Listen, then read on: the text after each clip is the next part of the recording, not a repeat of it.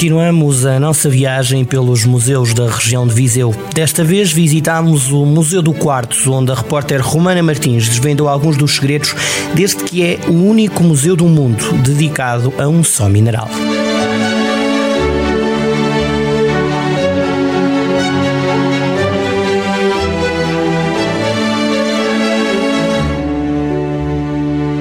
Estamos no Museu do Quartzo que nasceu da necessidade de requalificação do Monte de Santa Luzia. A exposição permanente encontra-se dividida em seis núcleos que ocupam o piso inferior. O primeiro núcleo faz uma síntese do processo de exploração do local e como se instalou o primeiro filão de quartzo, como explica Nuno Ferreira, geólogo. Avançando no número 1, um, no núcleo número 1, um, passamos para o enquadramento geológico da região. No primeiro monitor, o que poderão ver é como se instalou aqui o filão de quartzo há quase 300 milhões de anos atrás. Os movimentos tectónicos que deram origem às fraturas, que foram preenchidas com água rica em sílica, que depois, ao evaporar, precipitou a sílica e formou a primeira geração de quartzo. Tais movimentos repetiram-se várias vezes e deu origem à formação do filão.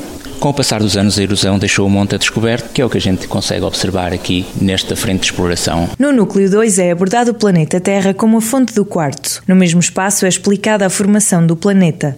Assiste-se ainda ao aparecimento do mineral e conhecem-se os locais onde existe quartzo em Portugal. No terceiro núcleo dá-se início à definição do que é um mineral. O mineral tem várias, tem várias características, várias propriedades. Para ser um mineral, tem que cumprir certos requisitos para ser considerado. O mineral tem que ser sólido, tem que ser natural.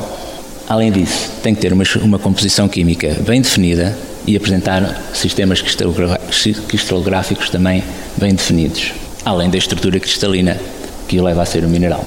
O mineral é uma substância sólida, geralmente inorgânica, natural e homogénea, de composição química bem definida ou variável dentro de limites bem estabelecidos. Tem um arranjo atómico interno ordenado, caracterizado por uma disposição geométrica dos seus átomos, segundo redes tridimensionais, próprias de cada espécie pode apresentar forma externa, que são as faces, mais ou menos perfeitas. No núcleo 4, denominado laboratório, vêem-se algumas das propriedades dos minerais.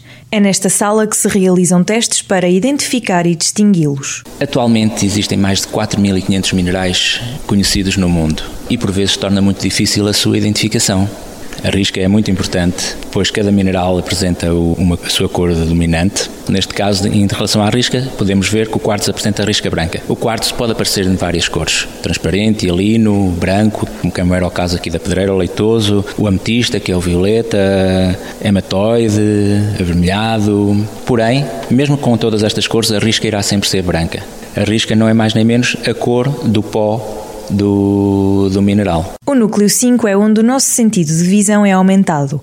Há muitas representações de quartzo expostas, provenientes de todos os cantos do mundo. O último núcleo, as aplicações do quartzo no tempo e na história, é totalmente interativo. Através de imagens percebe-se que o quartzo é usado há milhares de anos. Nesta parede podemos verificar todas as utilizações que nós demos a este mineral desde a nossa pré-história, ou seja, desde que, humano, que os seres humanos apareceram.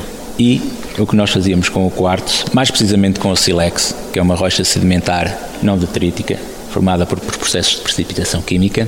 Basicamente é 100% de quartzo e fazíamos as armas, pontas para as setas e as lâminas para podermos ir à caça. Avançando no tempo, passamos para a Idade Média e Renascimento. Começaram a evoluir, a terem outros conhecimentos e começaram já a fazer aqueles vitrais nas igrejas, variadas cores, já a fazerem vidros com cores e a fazerem os esmaltes. Chegámos ao período da Revolução Industrial e ao que tudo isso implica, não é? Industrial, indústrias começaram a produzir o vidro em grande escala.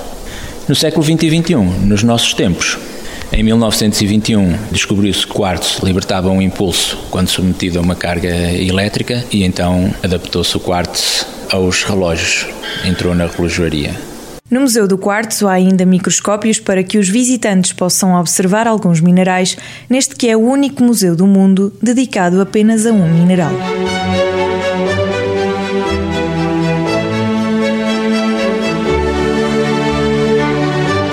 Rota dos Museus, às segundas-feiras, na Rádio Jornal do Centro, com repetição nas manhãs de fim de semana e sempre no digital em jornaldocentro.pt.